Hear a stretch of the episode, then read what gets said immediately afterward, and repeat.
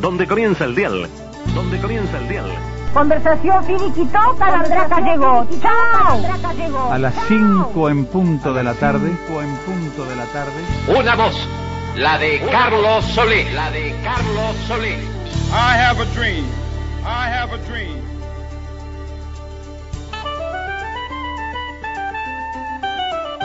Comienza un programa de radio. Un programa de radio. Introsi, Introsi.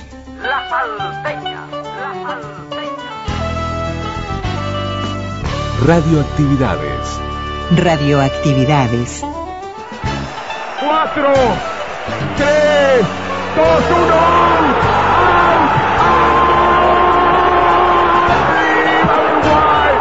Somos campeonatos, pibe. Somos campeones, pibe. Celebramos la palabra.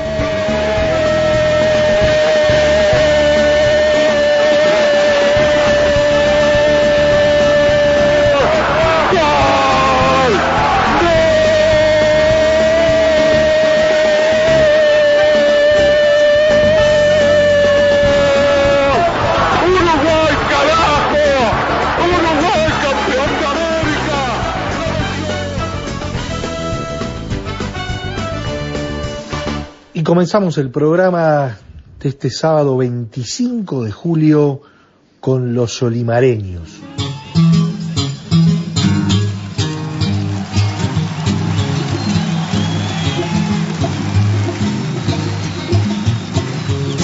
Callecitas de adoquines te harán vibrar con su canto los negros de roncas voces, los negros de duras manos, duras como la vida de ese sur montevideano, con sus rotos conventitos y esa de cuatro por cuatro donde se amontonan hijos y sueños casi castrados. Nos ubicamos el 18 de mayo de 1984. Esto sonaba en vivo en el Estadio Centenario prendines, saluda el palomo macho, la danza de Rosalunda sobre el antiguo empedrado, y al despoblero, las lucas vienen llamando, y el enjambre de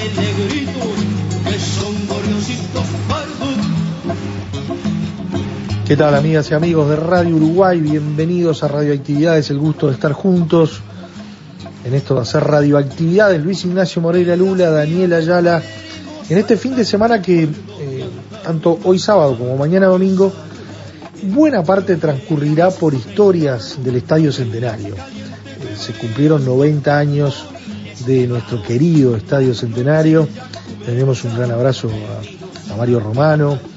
Y bueno, con él tuvimos conversando esta semana, de unos proyectos radiales y demás, pero por sobre todas las cosas queremos centrar en las historias contadas, algunas por Mario, teniendo como el libro, eh, su libro, junto con Mario, junto con Alberto Mañone, Alberto Mañone, Mario Romano, el, libro de Editorial Planeta, el Estadio Centenario, Templo del Fútbol, y por allí vamos a, a, a transitar por cuestiones futbolísticas y otras no tanto. El Estadio Centenario ha albergado eh, varios espectáculos musicales, deportivos, eh, más allá de los espectáculos propiamente dichos, las venidas de personajes ilustres y demás. Pero en el día de hoy, a modo de adelanto de lo que va a ser mañana, los 90 años del coloso de cemento, como lo conocemos, eh, tenemos este arranque de hoy de los olimareños, vamos a tener el recuerdo a los 25 años de la Copa América, en donde tendremos presentes sobre todo los relatos de Mario Alberto Batagliese en nuestra casa. Ya estábamos en, las radios del Sobre, allá en el 95, y, bueno, Mario Alberto Batagliese, ya desapareció físicamente, fue uno de los grandes relatores, y vivir parte de aquella final de Uruguay-Brasil con sus relatos es un pretexto lindo para traerlo al recuerdo al Estadio Centenario, las transmisiones de la 26 de ese 95 que dieron mucho que hablar y los relatos de Mario Alberto Bataliese. Pero también estaremos recordando el, el Juvenil del Plata del 79, un campeonato sub-20 que Uruguay ganó en el último partido con Paraguay, también muy recordado con su final allí en el estadio. Y en el día de hoy, Jorge Cacho Fontana poniéndole el, el, tono a los 100 años de la radio en la Argentina. Lo tratamos, de, tratamos todos los fines de semana de poner algo de la radio argentina y en este caso es tener presente a, a Jorge Cacho Fontana. Eh, el arranque es con los olimareños de ese 18 de mayo de 1984. Twitter. Twitter, arroba reactividades. Arroba reactividades.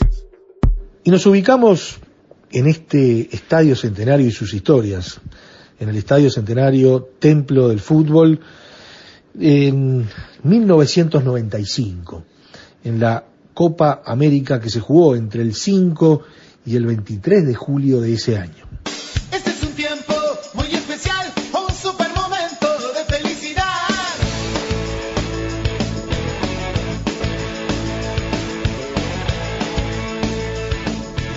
El trofeo continental, según dice el Estadio Centenario, Templo del Fútbol, el libro de Alberto Mañón y Mario Romano, había cambiado de nombre en 1975, abandonando su antigua denominación de Campeonato Sudamericano.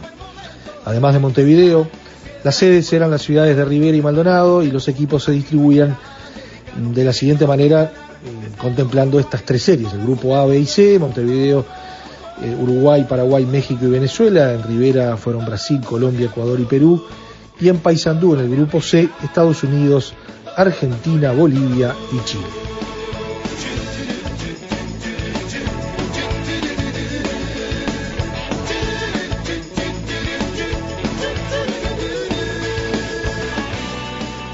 Por motivos económicos se trató de facilitar la asistencia a los partidos de los fanáticos de Brasil y Argentina, situando sus sedes en las ciudades fronterizas de Rivera y Paysandú, y allí Brasil en Rivera y Argentina en Paysandú, naturalmente. Por primera vez, un campeonato de este tipo jugado en Uruguay no se disputaba íntegramente en el Estadio Centenario.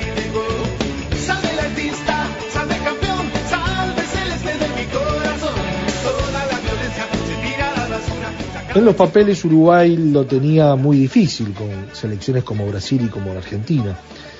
Hacía escasos 15 días la FIFA había publicado su ranking periódico y los celestes aparecían en el lejano puesto 36 y en América recién en sexto lugar, algo comprensible si tenemos en cuenta que ni siquiera habíamos clasificado para el Mundial de Estados Unidos.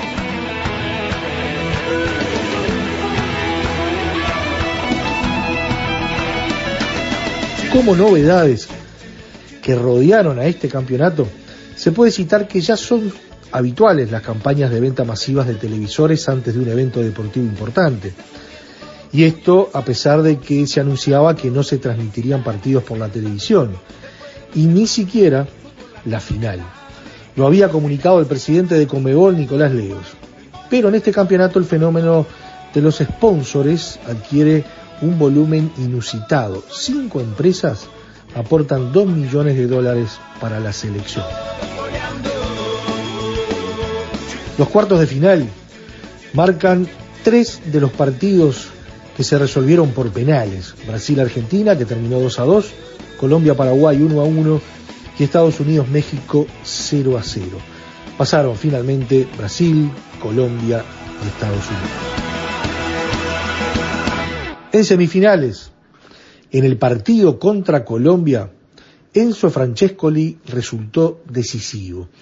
En el primer gol desbordó dentro del área por la izquierda con una gran gambeta y centró para que Adinolfi rematara.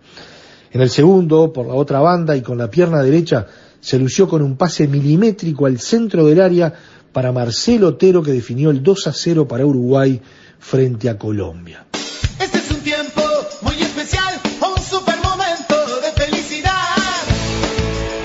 Y Brasil terminó ganando frente a los Estados Unidos. La final, 23 de julio de 1995, Estadio Centenario.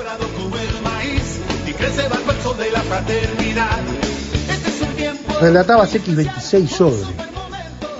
Mario Alberto Bataglés. Trata de jugar la pelota del mundo. Ahora viene jugando de Juninho para el mundo que toque cuando el balón se le va afuera. Repone de costado de Reyes Uruguay. Con Adinolfi que hace rápidamente al lateral. Miralo como va Uruguay. Vamos al tiro. La juega para el medio. Sergio Martínez que presiona. Falta de Gandair. Falta de Gandair. Pensé que se la daba Francescoli.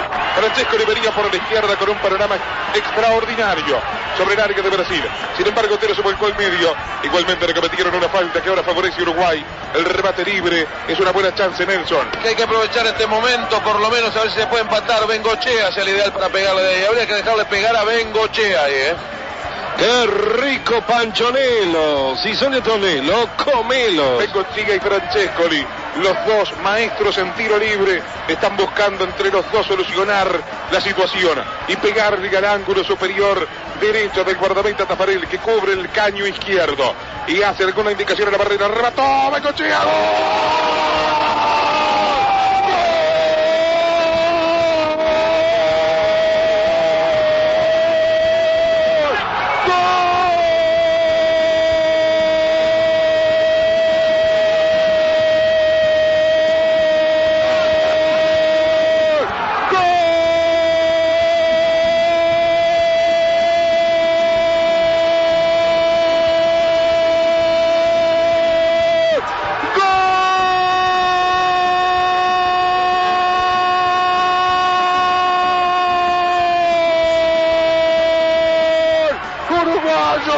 Pablo Gorrión, Pablo Gorrión, Pablo Gorrión, si fuera una pintura, sería de Pablo Picasso, sí señor, pero si le pega así a la pelota, se llama Pablo Bengoechea. Decíamos que había que aprovechar el momento, por lo menos le podíamos llegar a Brasil y que le tenía que pegar Bengochea.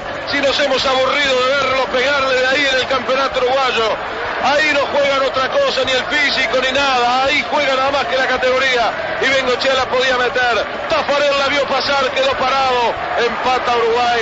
Volvemos a creer. Esperemos se tranquilice el equipo en la cancha. Pueda serenarse, manejar el partido. Estamos iguales, eso es lo que vale.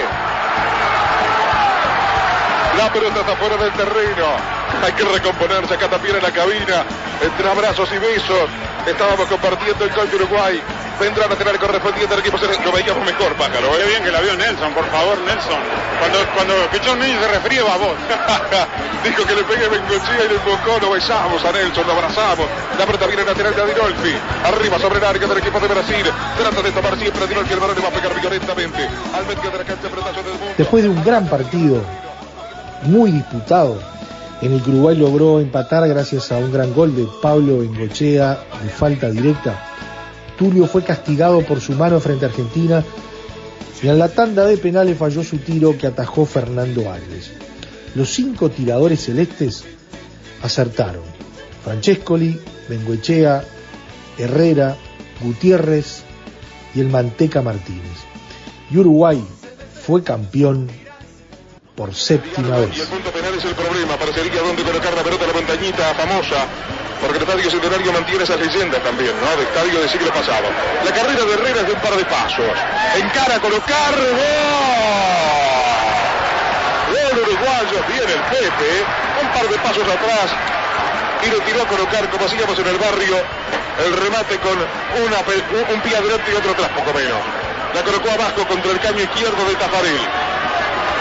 Va a Turio, me parece, para Brasil ahora, ¿eh? Creo que es Turio, el brasileño que va para el remate penal. Va a colocar la pelota sobre el punto penal de la tribuna Colombia. Con el servicio integral del pan para todo el país, competiría maxilar, teléfono 22 75 45 16. El mundo pequeño, Carabel Viajes se lo pone en su mano, convención 14 24. Tulio, el hombre goleador que anotó el gol del equipo brasileño. Fernando en el arco. Allá va Tulio. ¡Marcado!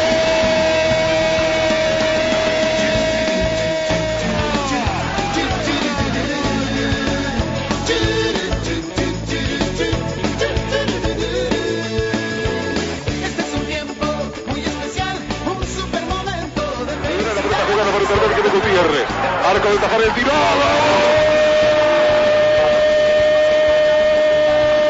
¡Gol! ¡Gol! ¡Vamos arriba! ¡Vamos Fernando! Mira el cielo, pide que la varita mágica lo toque otra vez. La despedida también de uno de los grandes de la historia del fútbol uruguayo. Qué maravilloso sería, Fernando, ¿verdad? Creo que coincidimos en el pensamiento. Tal vez última tajada sería esta, frente a Dunga. Fernando Alves y su dilatada trayectoria como campeón sudamericano varias veces, desde los juveniles hasta el día de hoy. Se coloca en el arco. Busca inspiración divina Alves Dunga. Tiró, gol. La colocó arriba. 4 a 3. No podemos fallar. Manteca no puede fallar, por favor. Te esperamos durante toda la Copa América para que vengas hoy, ¿eh?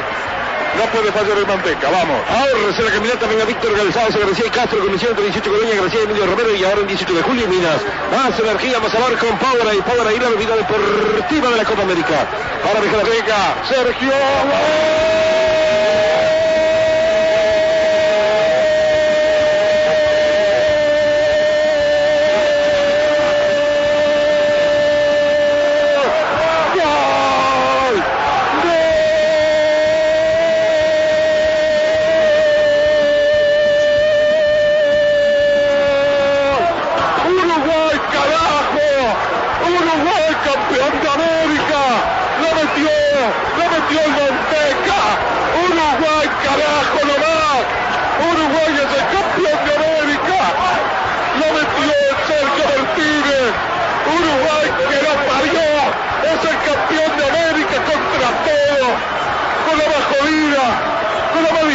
Tiene que ser el punto de encuentro para todos nosotros y empezar una nueva vida. Le quiero mandar un beso muy grande a mi madre. El día que me dijeron, el día que me dijeron que yo iba a hacer la canción oficial de la Copa América, mi madre me dijo, no le digas nada a nadie, pero esa canción va a llevar a Uruguay hasta el triunfo. Te agradezco, vieja. Un beso, vieja. Que nos estás escuchando capaz que en fragmentos. Un viejo. A todos los viejos que están en el talud la tribuna Colombes, que hoy a los jubilados le hicieron entrar allá y que han podido ver Uruguay campeón otra vez. Ahí tenemos la música del pájaro Cantani, la música ganadora de Uruguay en esta Copa América de selecciones. Uruguay para toda América, Uruguay para toda América.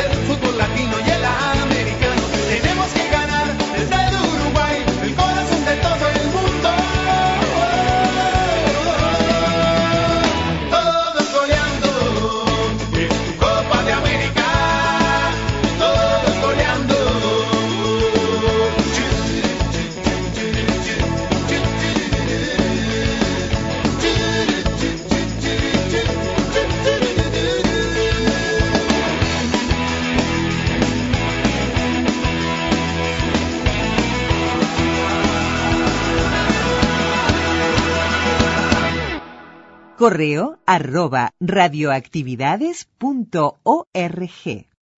Y ahora es tiempo en radioactividades de, acudir a la historia de la radio argentina. Estamos cada vez más cerca, se viene agosto, eh, se viene eh, esa fecha indicada de los 100 años de la radio en la República Argentina. Sabido es cómo desde Uruguay vivimos la radio argentina y sobre todo en el interior, pero los que nos gusta la radio en general también eh, somos aficionados a la escucha de la radio argentina. Y ni que hablar en épocas de los 60, de los 70, de los 50, épocas de oro de la radio, en donde un personaje ineludible eh, en el recuerdo e ineludible en la presencia de todas esas décadas, identificado con varias casas radiales y, y con una profesionalidad enorme y un timbre de voz y su sello propio. Jorge Cacho Fontana en Radioactividades.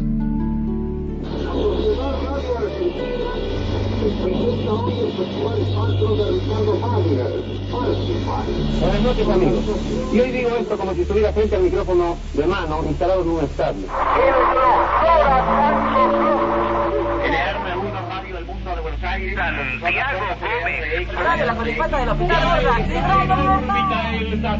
Ahora llega Minito Taxista.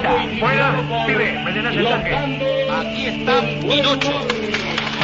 La almohada es un elemento muy valioso en la vida de la gente pero la almohada sola, ¿entendés? Voy a estudiarla. Permiso. Tiene sentido pésame, mi Violeta.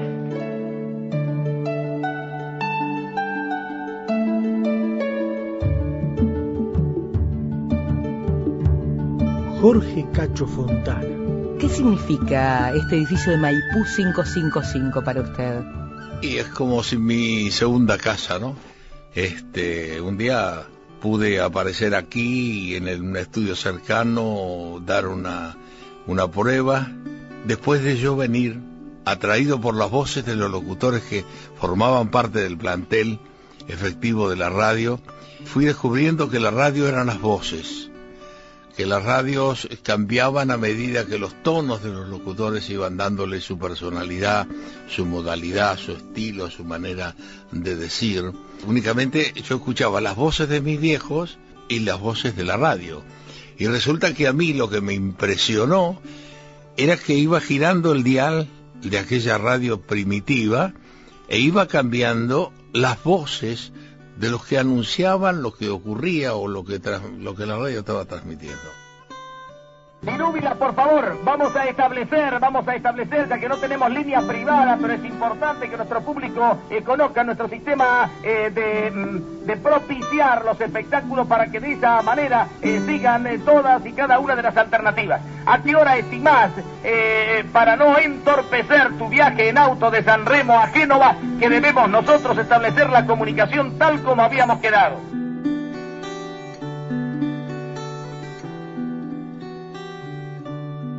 Y no me interesaban los, las atracciones musicales, ni lo que en ese momento era la programación artística.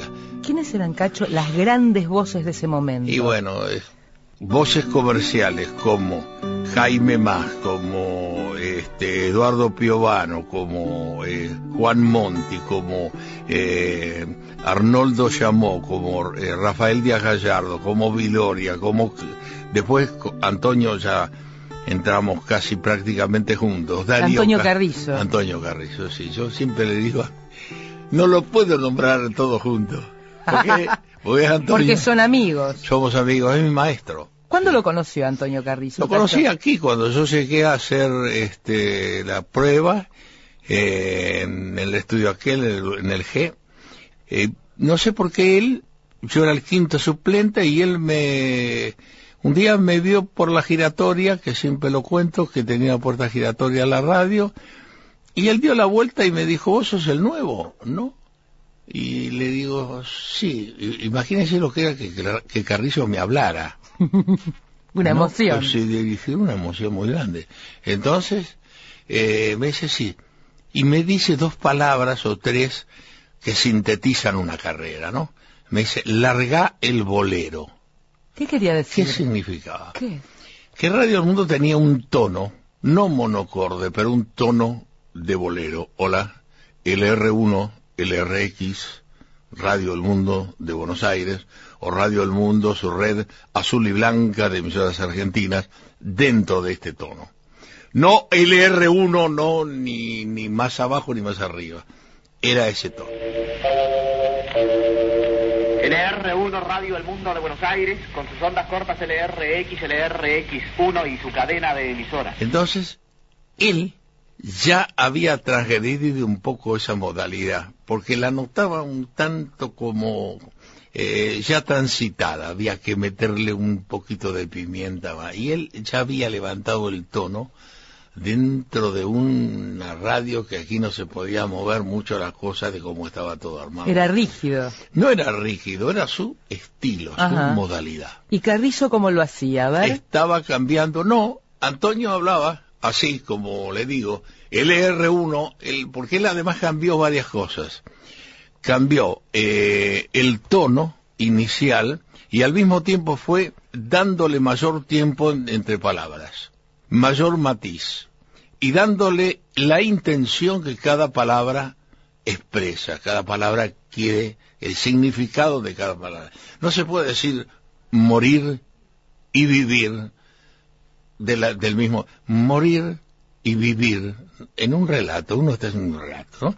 Entonces, si uno le quiere dar la intención que la palabra tiene, sería, este, porque morir y vivir, ¿no? La intención y el valor del tono en la palabra.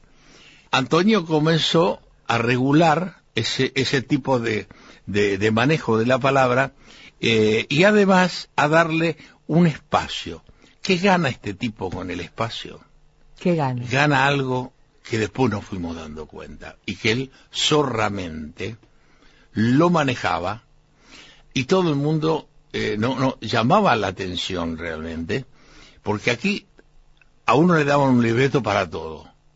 A las 10 de la mañana como a las 3 de la tarde había nadie entraba nadie asumía el, micrófono si no tenía que decir y alguien le estaba diciendo a usted cómo presentar el programa. Entonces Antonio empezó a leer y como todos venían ya sabiendo de la sala de locutores que hoy está ocupada por un montón de cosas allí eh, repasado el libro y marcado con comas, con entre, este, entre paréntesis y, y, puntos suspensivos, él entraba, agarraba la, la, página mal, ¿no? Ya la agarraba así como, como displicente, como diciendo, ¿esto qué es? Vamos a ver qué decimos. Entonces, él llegaba y ya en lugar de, de decir plenamente lo que estaba allí escrito, él incorporaba, porque tenía un manejo del castellano muy diferente al que era, era habitual. Y entonces empezó a darle ese tiempo a la palabra como yo le estoy diciendo ahora, y él decía entonces, si el tango que vino, que recién arriba, que recién nos llega, él mientras decía una palabra leía la otra. Ahí está el misterio hasta que le dimos la cana con ese, esa pequeña trampa que de capaz, de creador, porque Antonio es un creador, él, él encontró de nuevo a un, a un, este, a un, eh, eh, a un oficio, a una, a una, una pasión que uno tiene, a un, a unas ganas que, que, que nos dio en su, en su momento ser, este, locutores. Y ahí fue, marcando Antonio, porque le traían las páginas, ya estaba Darienzo o Pichuco o, o que sea un folclorista, en su segundo tema, y él tenía una página sola. Y los que construían, los libretistas, que lo sabía, y muchos y muy buenos, le iban trayendo las páginas a medida que avanzaba el programa. Y él las agarraba así, deficientemente y a primera vista y lejos, leía como si lo hubiera estudiado toda la tarde. Era, fue fantástico eso. Con la gran estrella siempre a su modo y siempre de moda, Nini Marshall.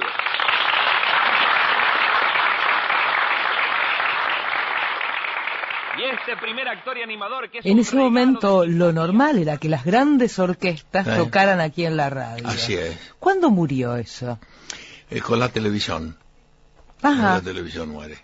La televisión además ha girado la atracción de los medios, porque la televisión, claro, compite en el horario donde la familia puede estar reunida, no en horarios de mediodía, ni de mañana, ni de tarde, sino es lo- la compañera de la cena o, o de la comida a la noche. Entonces, ¿qué pasa? Giran las atracciones. Las atracciones de la radio de gente que presentaba con smoking acá, de los locutores estaban de smoking, ¿no? Y las orquestas con la mayor elegancia posible, este, poniéndose lo mejor, como se pueden poner ahora para ir a, a recepciones, jugaban, a la radio era a partir de las, no sé, a la tarde, a las cuatro y media de la tarde iban los radioteatros, que era un horario de mujer. El Salvador, el león de Francia. Linda boda, linda boda para afilar los puñales y hacer con ellos mil rosas, mil rosas de roja sangre. Ya viene entrando la novia en la vieja Notre Dame. Pero tiembla, porque tuya no ha de ser capitán de basurales.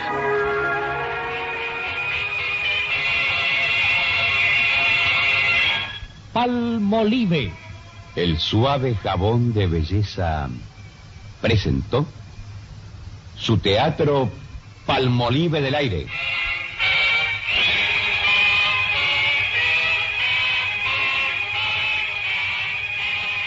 Para la, para la señora. En la mañana no era nada. Al revés que ahora. Sí, gracias a Dios, al revés después del Fontana, que nos animamos sin querer, porque uno vio cuando le dicen, bueno, ¿cómo apareció el Fontana a las 10 de la, de la mañana?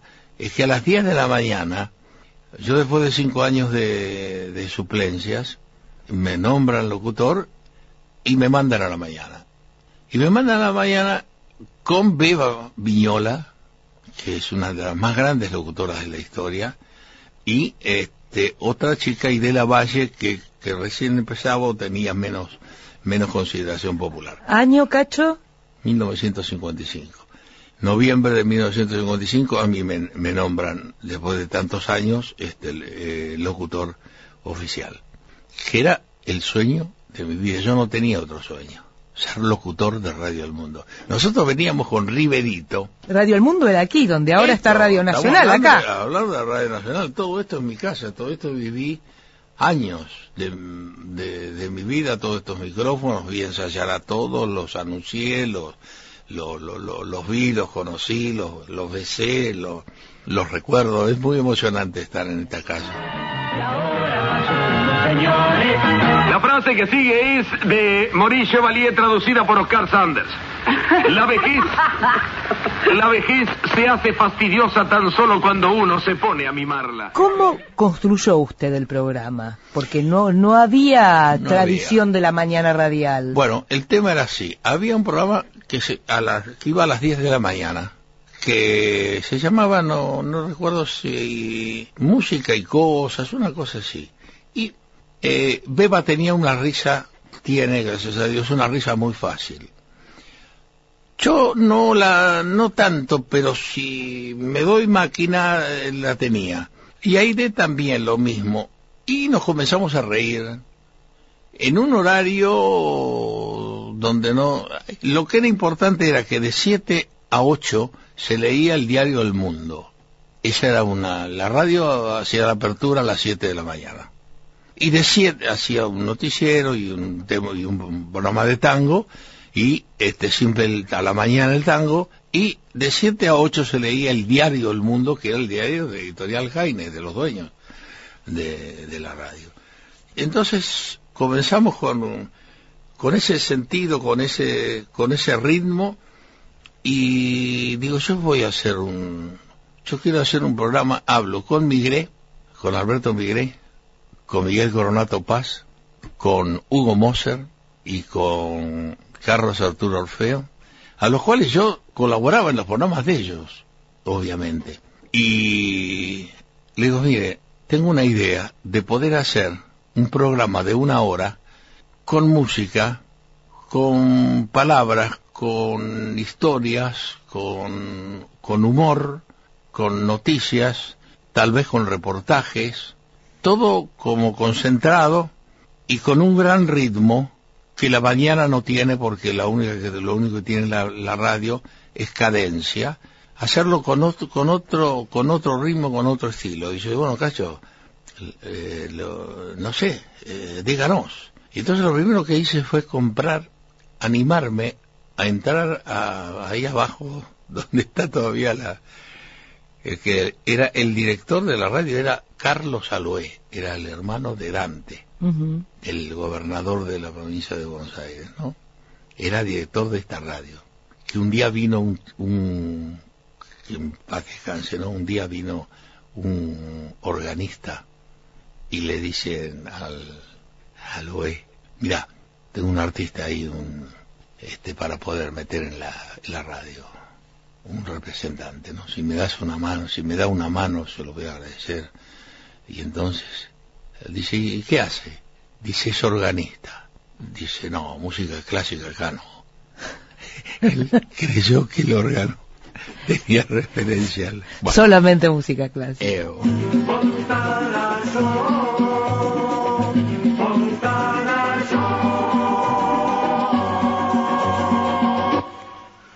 estudioso de la conducta humana definió así los principales errores que comete la gente y le impide alcanzar la felicidad o la paz consigo misma. ¿Qué errores son esos? Vaya cantándolos. Primero, creer que el progreso propio se alcanza pasando por encima de los demás. Estábamos hablando del Fontana Show, Sí, entonces, bueno, de los albores. de lo- ¿Cómo lo estructuró con estas sugerencias de Migré, de Coronato Paz, de Hugo? No, ellos no tenían ninguna línea. Ellos me aportaban lo que mejor tenían en cuanto al tipo. Abel Santa Cruz escribía con cuatro máquinas al mismo tiempo. Tenía cuatro máquinas de escribir funcionando. Una con una obra de teatro, una con una novela, otra con un artículo para el, eh, el gráfico y otra por ahí estaba el, el Fontana. Y él cuando se cansaba de una agarraba la otra. Lo que era el ritmo de Abel era no parar. Después Coronato Paz, que fue el que me puso cacho, eh, que fue el que popularizó, este, no que popularizó, yo traje a mi mamá acá, cuando debuté en el Relámpago, y este, me acompañó a sacar a mi mamá de barracas y todo, era un problemón. Entonces le digo, mamá, te voy a presentar al señor Coronato Paz, que es el, el, el autor del Relámpago, y el hombre que, que me dio la, la titularidad, la posibilidad de estar. Entonces mi mamá le dice, ah, mucho gusto, señor. Muchas gracias por lo que está, eh, lo que está haciendo con Cacho. Y a él le, le quedó ese Cacho. Porque Coronato era un hombre que para no perderle el ritmo a la vida, él vive en Ituzaingó y en lugar de venir en auto iba en tren y en su en cualquier lugar donde podía escuchar cómo cambiaba el giro de los de la de, de la, la- la- no la, no solamente las voces cómo iba girando el idioma del pueblo para ir interpretándolo con sus personajes entonces eh, ese cacho que salió así a él le quedó y en el otro programa yo ya tenía un diálogo con un actor donde el tipo me decía, pues usted sabe, Cacho Fontana, que... Y ahí le yo- quedó. Y ahí quedó. Y yo le digo, mire, Coronato, párelo el tema, porque Cacho es lindo siendo joven. Cuando sea mayor, si me siguen, usted haga esto hoy. Y sigue siendo cacho. Sí, y sigo siendo Cacho y, me, y ahora me gusta más, más que, que antes. Le voy a pedir cerrar la entrevista Sí. con un anuncio comercial. Así escuchamos al, al cacho de siempre, al que recordamos. Bueno, eh, he tenido más que anuncios, diríamos que eran frases, porque nadie uno hizo to- solamente uno, ¿no? Eh, yo, la voz de uno, no. Era la voz, el tipo eh, de, de entonación, la dicción y además el texto.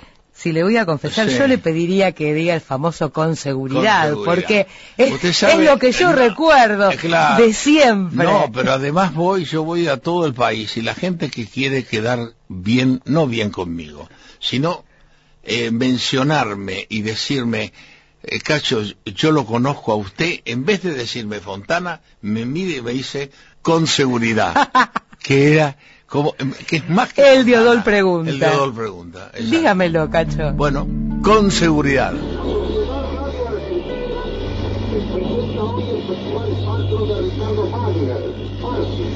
Buenas noches amigos. Y hoy digo esto como si estuviera frente al micrófono de mano instalado en un estadio.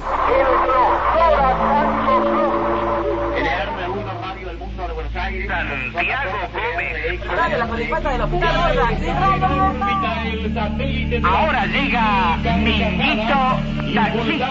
Juega, pibe, me tenés el toque. Aquí está Pinocho. La almohada es un elemento muy valioso en la vida de la gente, pero la almohada sola, ¿entendés? Hoy estudiamos. Permiso. Ni no he sentido pésame de Violeta.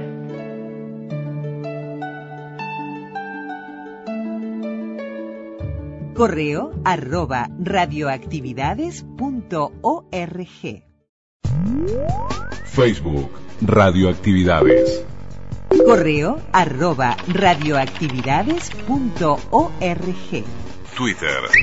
Arroba reactividades. Arroba reactividades.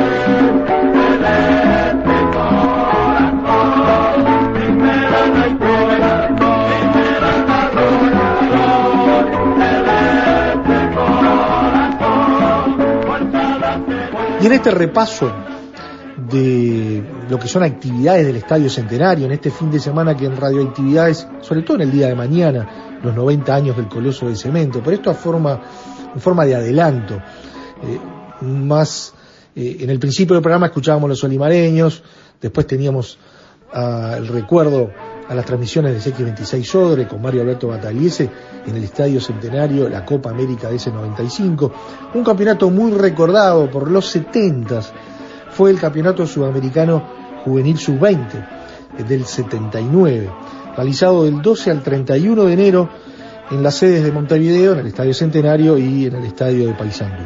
Nueve selecciones eh, jugaron este torneo y Uruguay salió campeón con 11 puntos, ganándole el último partido, ese del 31 de enero a Paraguay por 2 a 1. Lo interesante son repasar algunos nombres. Su técnico era Raúl Bentancur y el plantel estaba conformado por Luis Acosta de Wanderers, Nelson Alaguich de Danubio, Fernando Alves de Peñarol, Jorge Barrios de Wanderers, Miguel Bocio de Sudamérica, Domingo Cáceres de Peñarol, Enrique Huelmo de Huracán Buceo, Arsenio Luzardo de 33, Daniel Martínez de Danubio, Guillermo Massetti de Nacional, Héctor Molina de Nacional, Rubén Paz de Peñarol, Juan Carlos Pereira de Huracán Buceo, Edison Pérez de Nacional, Daniel Felipe Rebelés de Rocha, Roberto Ro de Danubio, Ernesto Vargas de Peñarol, Mario Viera de Florida y Ricardo Viera de Danubio. Algunos nombres que después, bueno, trascendieron las juveniles, varios de ellos. Pero nos metemos en los sonidos de ese histórico triunfo de Uruguay del sudamericano del 79.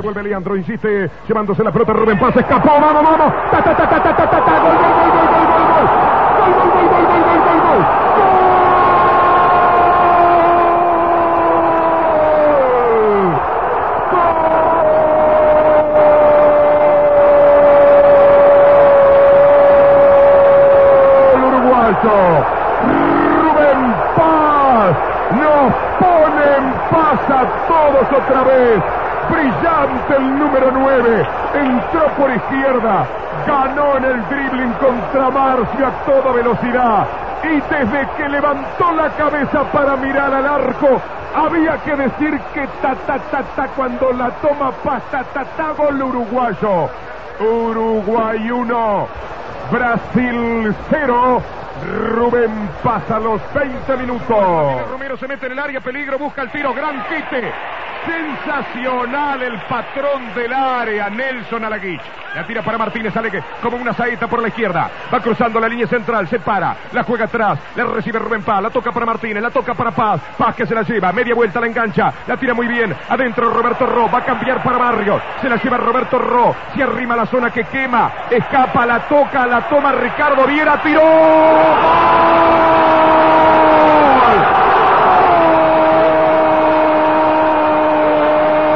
Viera.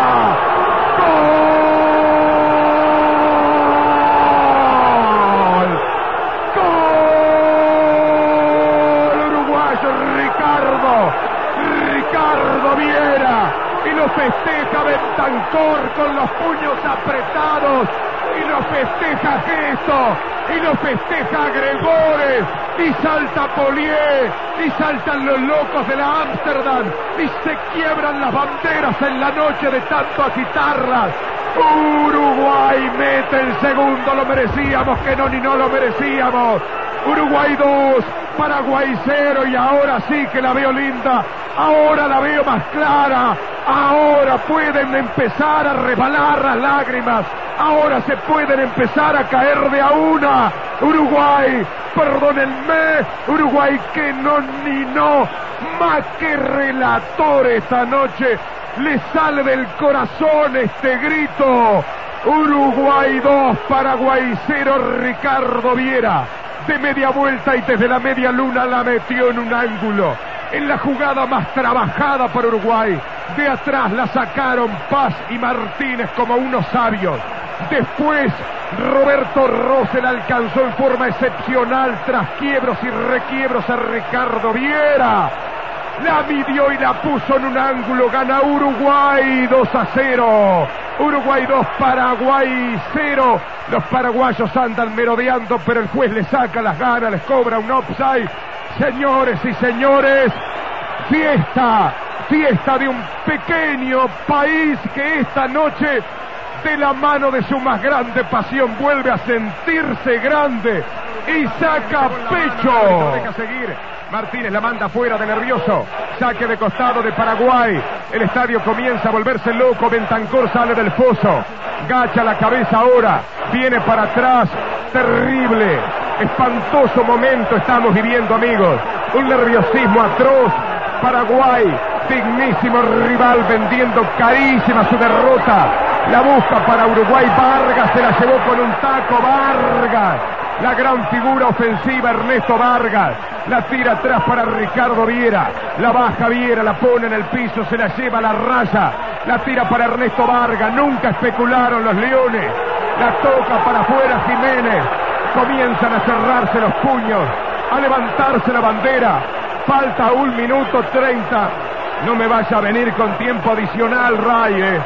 No me vaya a embromar con tiempo adicional. eh. El saque se hizo para Costa, Costa para Ricardo Viera. Póngala en el banderín.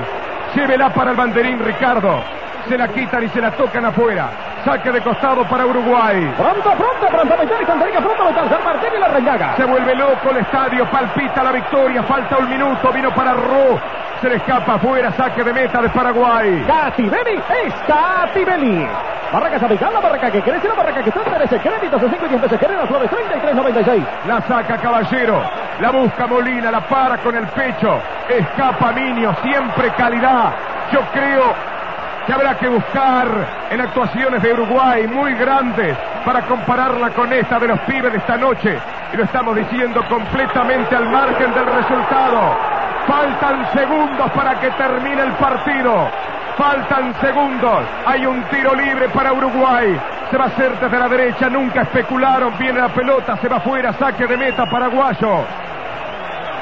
Kawasaki, si él la moto verdad, Kawasaki, si él llevan de japonés. Víctor Hugo, tienes un segundo. Tengo 20 segundos. Reloj 3 a todo el tiempo. Va a terminar el partido. Miro el 3 a no miro el partido. Cierro los ojos, no miro el partido. 10, 9, 8, 7, 6, 5, 4, 3, 2, 1, out. ¡Arriba Uruguay! ¡Somos campeonatos, pibe! ¡Somos campeones, pibe! ¡Gracias, pibe! ¡Gracias! ¡Arriba Uruguay! ¡Que se parta el estadio! Allí están abrazados con Bentancor, Uruguay. Vengan todos a gritar. Uruguay no más. Uruguay no más. Uruguay no más. Uruguay que no orinó. Uruguay campeón. Uruguay ganó 2 a 1. Out. En la cuenta regresiva. Out. Uruguay es campeonato. Se lo merecían estos leones. Se lo merecían. Ha ganado Uruguay. Ha ganado con fibra. Ha ganado con fútbol. Y honor. Honor a esos paraguayos. Honor a esos paraguayos que me han tenido 20 minutos con el miedo más grande que he tenido en mi vida frente a un micrófono. Honor a esos hidalgos paraguayos Se corrió como una saeta. La magia y los sueños Una voz, Viven en la radio. la de Carlos Solís. Radioactividades. Sábados y domingos al mediodía. Domingos y lunes a la medianoche.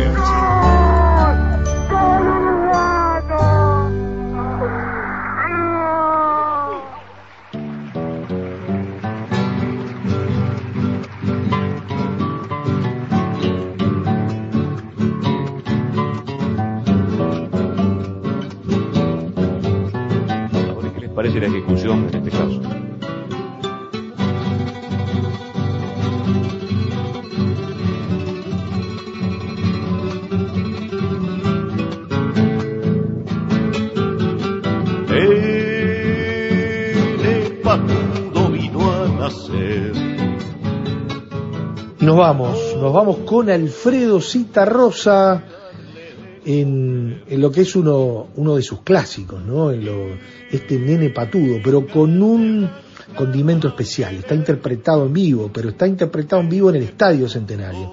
En aquel año de regreso de Alfredo Citarrosa, en 1984, y en, su, en el recital que eh, Alfredo Citarrosa hizo en el Estadio Centenario, que fue el 12 de mayo de ese año, 12 de mayo de 1984, esta versión de Nene Patudo de Alfredo Citarrosa. Algunas de estas historias mañana se colarán en radioactividades en estos 90 años del Coloso de Cemento.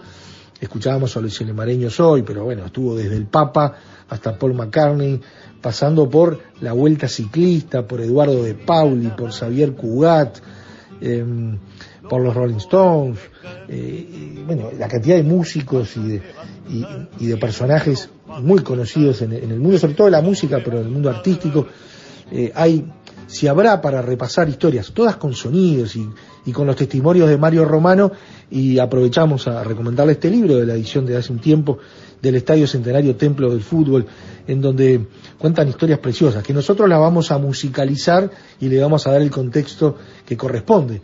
Vamos a arrancar eh, incluso con las historias de Eduardo de Pauli, allá por el 30, cuando llena el Estadio Centenario con, con muchos de sus personajes y con todo, todo esa, ese bagaje de, eh, que tenía mm, vinculado al humor y a su talento, pero por sobre todas las cosas de un impacto enorme, miles de cartas, miles de, oyentes y ni que hablar llenando el estadio centenario allá por los años 30. Así que esperemos, les gusta la propuesta de mañana, les haya gustado la propuesta de hoy. En este caso, les recomendamos los 90 años del coloso de cemento para mañana. Continúen en, la audiencia de Radio Uruguay, pero en lo que atañe a radioactividades, recuerden nuestro Twitter, nuestro Facebook, Radioactividades, nuestra página en Facebook activa durante toda la, durante toda la semana, todos los días con, más allá de los fines de semana y los programas, historias, efemérides, bueno, novedades de la radio, de los medios y cuestiones de efemérides y de historias en general. Mañana la seguimos en los horarios habituales de sábados y domingos a las 12, las versiones de medianoche a las 0 horas, como desde 1989 en los queridos 1050 de Radio Uruguay, de las radios públicas. Abrazo grande, que pasen bien. Chau, chau.